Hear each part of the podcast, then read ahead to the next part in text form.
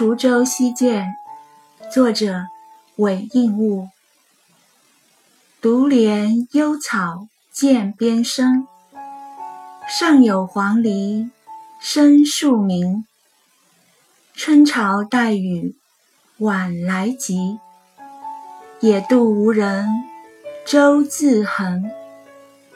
韦应物生于七三七年，卒于七九二年，中国唐代诗人。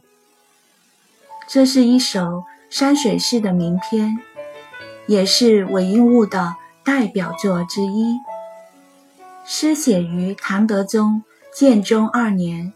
七八一年，诗人出任滁州刺史期间，这诗写春游西涧赏景和晚雨野渡所见。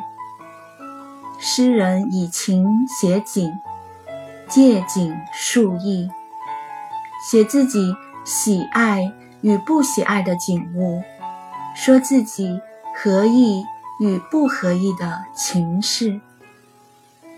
而其胸襟恬淡，情怀忧伤，便自然流露出来。但是诗中有无寄托，寄托何意？历来争论不休。最是喜爱涧边生长的悠悠野草，还有那树丛深处婉转啼唱的黄鹂。春潮不断上涨，还夹带着密密细雨。